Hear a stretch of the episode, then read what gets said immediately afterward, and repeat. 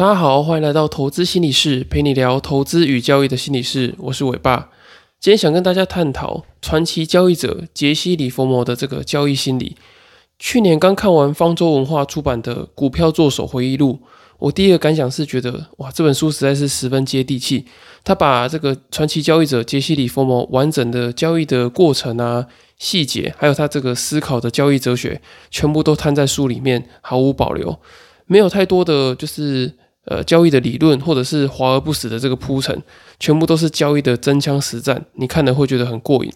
那在这个李佛谋交易的过程中呢，你可以看到他是怎么从期货的报价啊，或者是在股票经纪商去贩卖股票的这个过程呢，他去分别看出这个买进跟卖出力量的对抗，就是他从这个成交量啊，或者是报价等等的部分。然后去洞悉说，诶，内部交易人他们是怎么去思考，还有这些交易的历程是什么？那更重要的是呢，你可以看到这个传奇的交易赢家如何去纵横在这个华尔街之中，然后并且在市场中呢不断的跌倒又站起来，跌倒又站起来，然后他跟他自己人性的脆弱不断的做对抗。那虽然李佛摩最后败倒在这个忧郁症底下，可是他传奇的这个交易生涯呢，一定会让你看得非常的过瘾。那他也会在这个故事中呢，有许多的呃层面可以让大家作为借鉴参考。我最喜欢的李佛摩说的一句话就是，他说：“华尔街没有新鲜事，因为人性永远都不会改变。”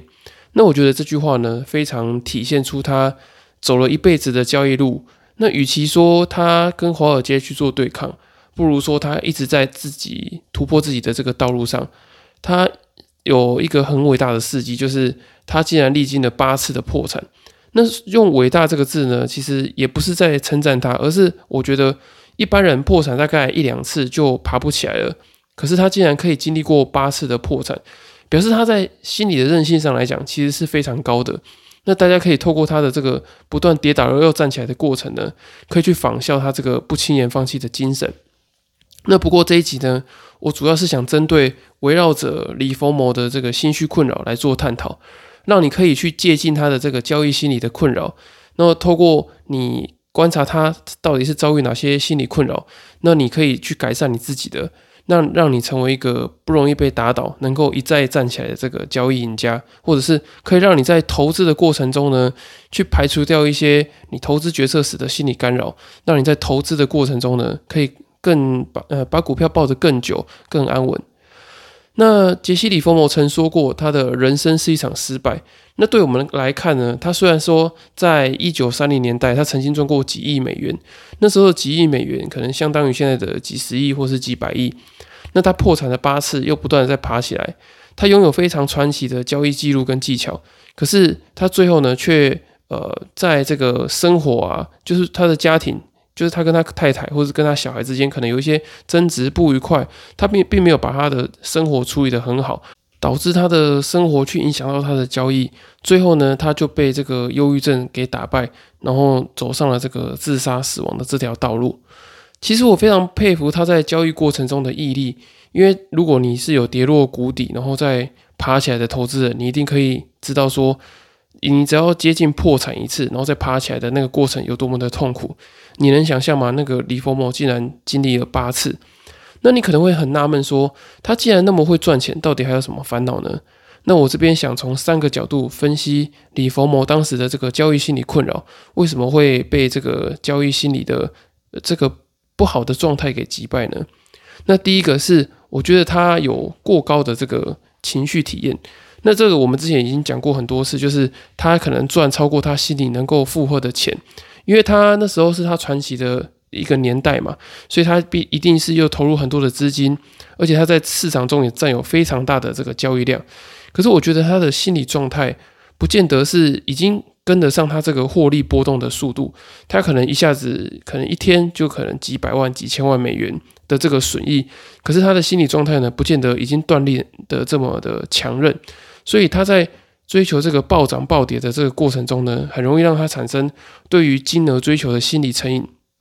那所以他在第第一次可能赚到了一亿美元的时候呢，他后面他在爬起来，就是从负债再往上走的时候，他可能没有办法那么快的再赚回一亿美元。所以他当他可能从一天可以赚几千万美元，变成一天赚几十万美元，甚至是几万美元的时候，他当时他内心可能就会想说：哇，天哪，我是不是变得呃，可能交易很差啊？然后这个自我认同的感觉很低等等的。那更更重要的是呢，他可能已经对于这个交易的这个呃损益的波动已经产生了蛮大的这个成瘾的现象。然后透过金额的增加，他才有感觉得到他在交易。所以我觉得这个获利的这个情绪体验已经破坏他这个心理的状态了。那第二个，我觉得主要的就是他家庭生活的失衡，连带的去影响到交易时的心理状态。那我觉得这个非常的重要，因为我记得那时候有看到他好像跟他的老婆或是小孩有一些争执，或者是婚姻上可能相处的不太好等等的。那我觉得这个对于你交易时的心理状态是非常重要的。那我遇过蛮多的例子，都是可能。你在交易的过程中啊，你的家庭不支持你做交易，其实你在这个交易的过程中，你就会很想要去透过获利来证明自己，然后证明给另一半，或者是证明给你的爸爸妈妈看，说哦，原来我的获利是可以赚到钱的。那当你保持着这样的心态的时候呢，你就是以获利的结果导向，而不是以交易程序的正确性作为导向。这样你在交易的过程中呢，其实会非常的辛苦。你只要一有一点点小亏损，你就会觉得非常的神经紧绷，然后你会觉得自我怀疑等等的。所以我觉得这个是第二个杰西·里弗摩后来会慢慢走向这个忧郁症啊，或者是走向这个自我伤害的这条路。那第三个呢，就是最后一个，我觉得他是陷入了这个社会比较的状态之中，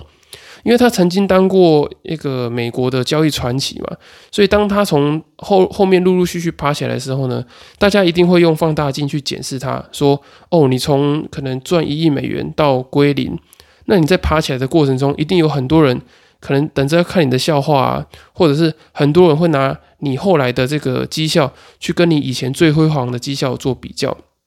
那如果有在交易或者有在投资，都能够清楚的知道说，当你跟一群投资的朋友在讨论的时候，有些人赚的比较多，你可能内心就会觉得不是滋味，或者是你曾经，你可能去年你赚了好几百万，可是今年呢，你可能只只赚了几十万，甚至你还亏了几十万，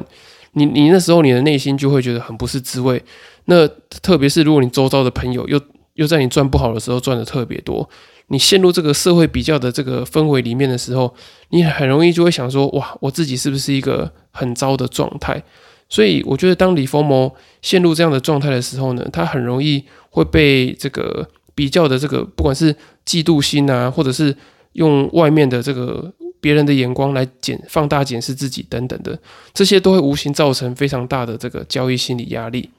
所以我觉得以上三个面向是杰西·里佛摩后来就是他没有办法继续延续他的这个交易传奇的主要原因。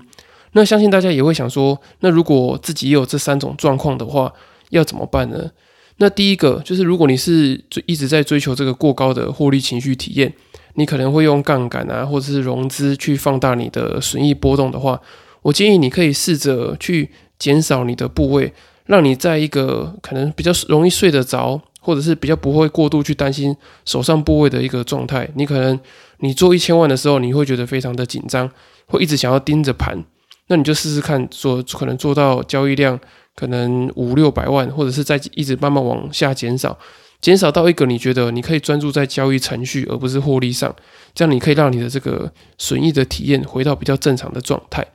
那第二个呢，家庭生活的部分，我觉得。嗯，比较正确的方法应该是你要先暂停交易一段时间，然后去好好的跟你讨的家人或者是跟你的另一半讨论一下这个后续的质押规划，把你整个家庭的生活纳到你的交易计划之中。我觉得这个是非常重要的。你不要一直想说啊，我先赚钱，赚完钱之后再来跟他们讨论看看。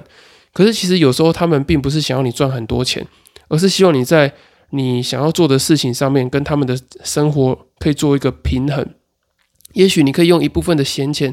去做投资啊，或者是你跟老婆讨论一下，怎么样去分配多少比例，然后可以让你在交易里面去用运用这些资金。那这样子你也知道说，哦，原来这些资金是老婆可以支持你的额度，那这个额度也是他们心里的额度。透过这样子妥善的讨论，以及跟对方去核对彼此的这个对于交易的心理期待之后，你在交易上比较不会有这个家人干扰的这个心理的挂碍。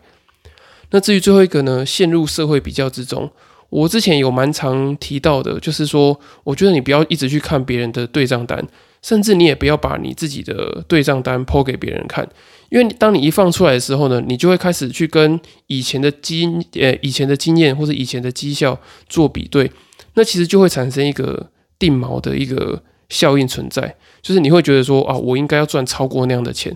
可其实有时候外部的环境在改变。你的获利一定会有一些上上下下的起伏，有时候你有有有一阵子这个策略可以做，有一阵子这个策略不能做，你的获利的状态也许不一定是这么的稳定。那你如果就是一直去跟别人讲你的绩效的话，你很容易会被你你讲的当下，你就会在你的内心记得说，哦，我之后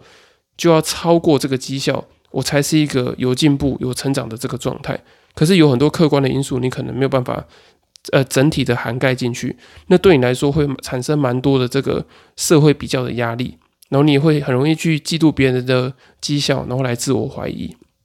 那以上三个建议跟大家讲完之后呢，我最后想提醒大家，就是大家别呃，不论你输了多少钱，你最有价值的生命绝对不能输掉，因为你看，就像李佛摩这么厉害的交易者，一旦他输掉了他的生命，就什么东西也赚不回来了。然后成为这个彻底的输家。那不过我还是很建议大家可以从这个李丰莫的故事看到许多有价值的交易技巧。那也可以参考看看他这个传奇交易的一生有没有哪些东西是好的，你可以学习。那有些比较不好的这个交易心理的这个部分呢，你也可以当做借鉴，然后来改善你的这个交易心理的状态。